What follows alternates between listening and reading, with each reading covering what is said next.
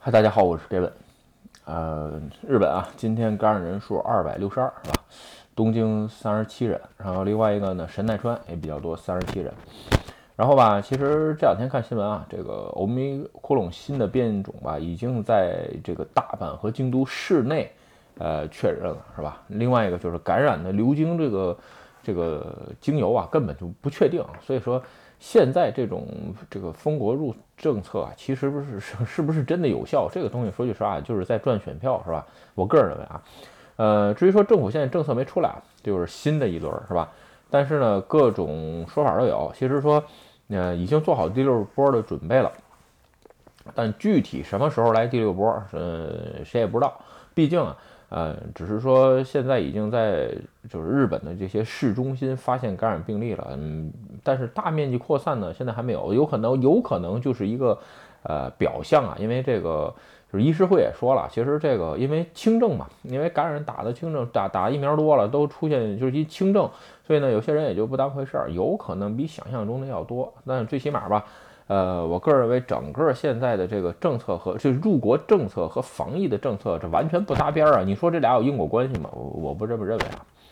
OK，但是今天咱们啊，不是主要聊疫情，是吧？这个我这马上出发要去滑雪了，是吧？这个又是过年的连滑。今天啊，再聊一个这个，那算是在日本生活相关吧，聊聊这个后生年金保险的这个事儿啊。为什么今天想聊这个事儿呢？因为是一个是年底，是吧？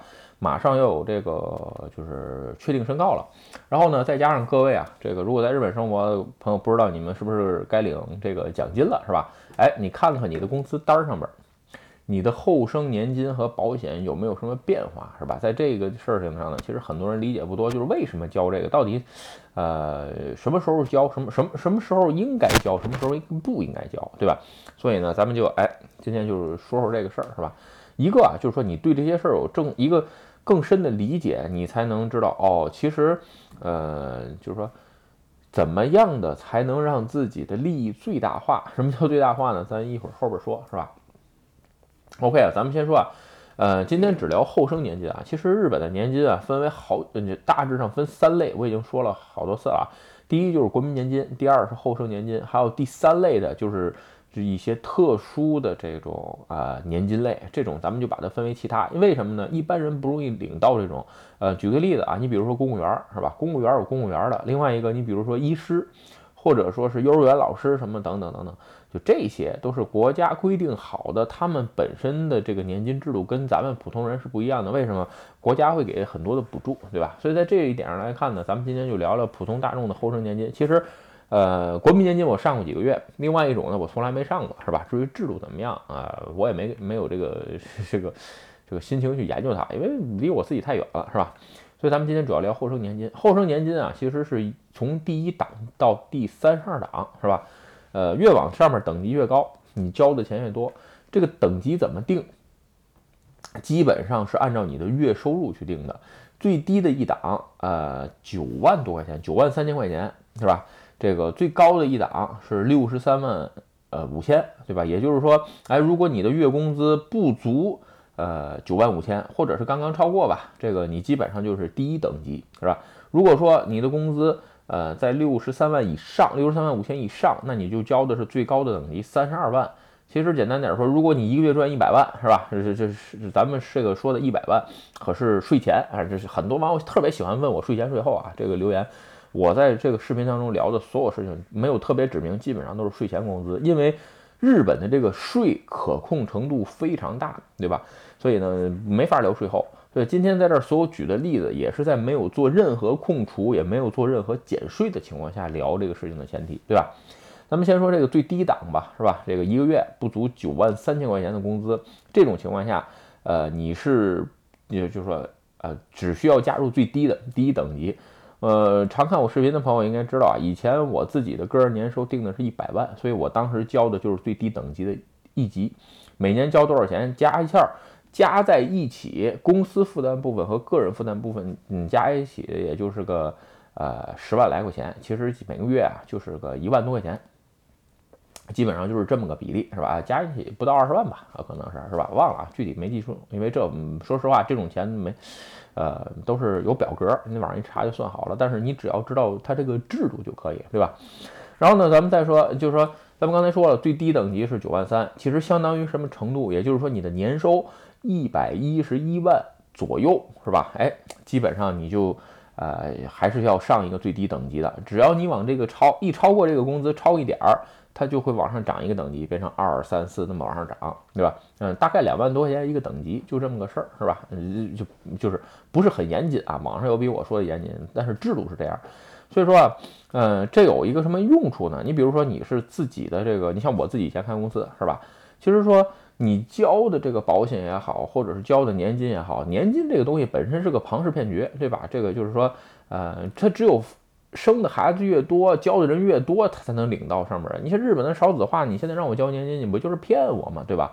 所以呢，我基本上当时给他自己设了一个一百万，但是也有其他的收入，因为我在别的视频当中聊过啊，就是说，呃，你比如说不动产收入是吧？这一部分是不影响你交后生年金，特别是保险料还有。退休年金这一块儿，所以说为什么这个一般都会把这个设设成两部分收入，主要是为了节呃节省后生年金这一部分的费用。为什么你交的年金是到时候拿来少，但是你看病的时候是一样的，对吧？看病同样的，哎，一交一个人钱，一家子都能看，对吧？那那那我何老师不会交的最少的呢？但是这里边有一个致命的问题，我在别的视频当中也可能提过啊。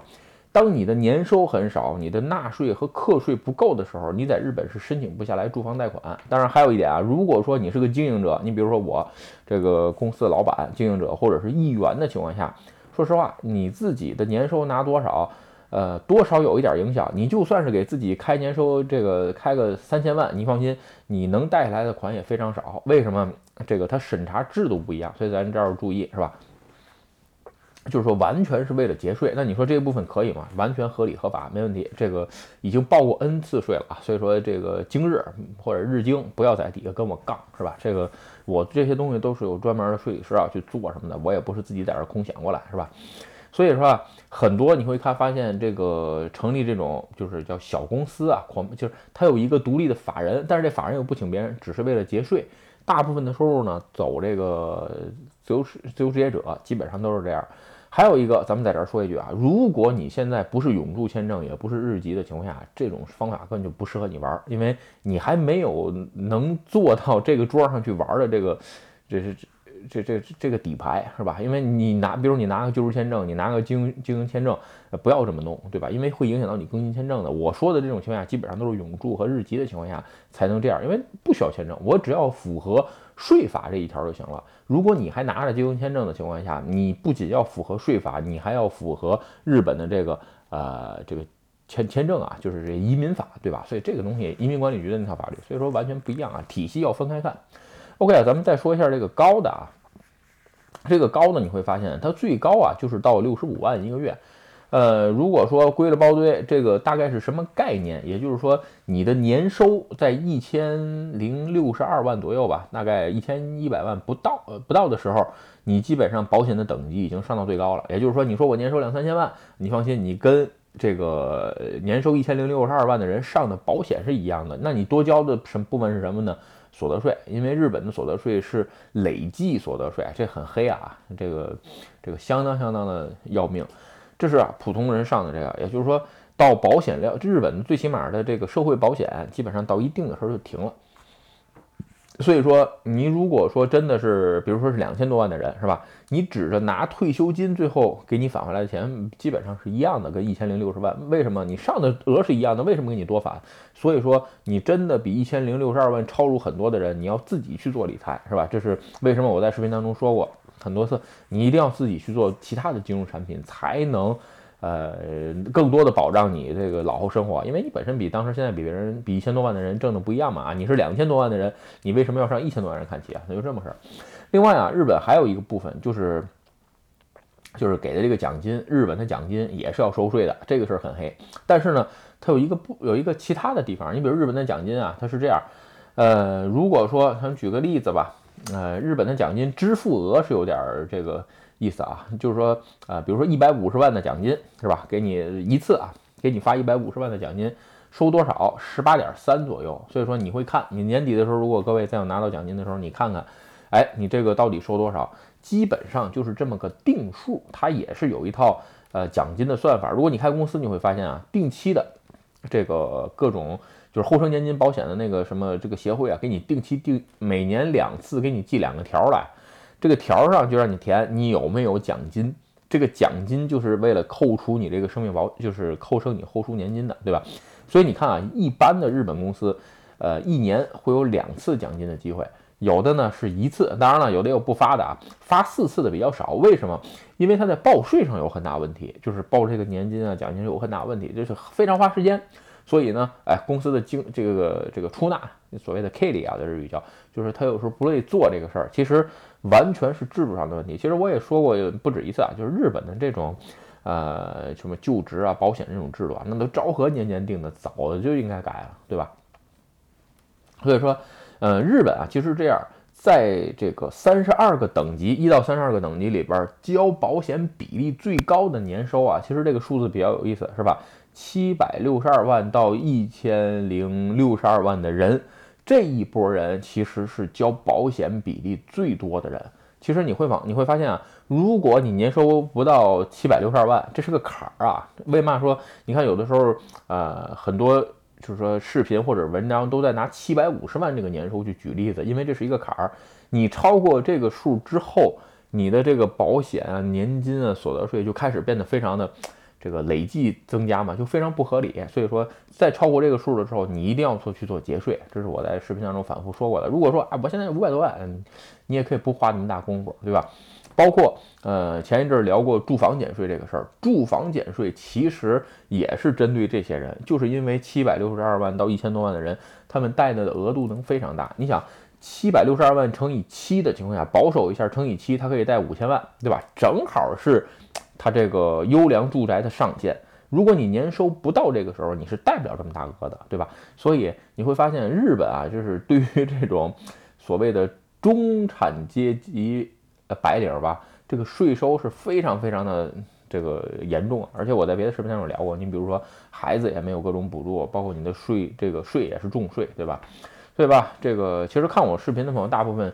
呃，基本上我觉得都属于就是说靠后半啊，收入比较已经靠后半，已经比较坚实的收入了。所以在这一点上，就是先要明白自己后生交多少，是吧？然后你才会想办法去如何去节省这一部分支出，是吧？OK，哦，咱们刚才说了啊，忘说了几个地儿。第一，加班费是吧？有人说这加班费怎么办？加班费基本上是不需要年金和后生年金和保险的部分，这是比较特殊的啊。你可以拿出你工资条看看，你有加班费，或者是呃，就是说。这个特别的一些，就是比如说临时只给的这个首当，什么叫首当？你比如出差呀什么的，就这种是吧？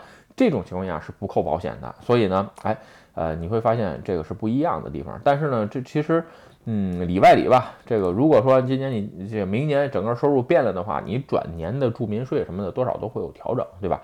所以吧，在日本生活，无论怎么样吧，税这个事儿是非常非常难逃过的。所以呢，还是各位自己意识一下，是吧？我对自己交多少税，要怎么去结，有一个大概期的印象，才能做，才能做更好的节税的方法，是吧？OK，今天的视频啊，就跟各位聊到这儿。如果你觉得视频有意思，或者对你有帮助，请你帮我点赞或者分享，也欢迎加入该文的会员频道，多多频道多多支持，拜拜。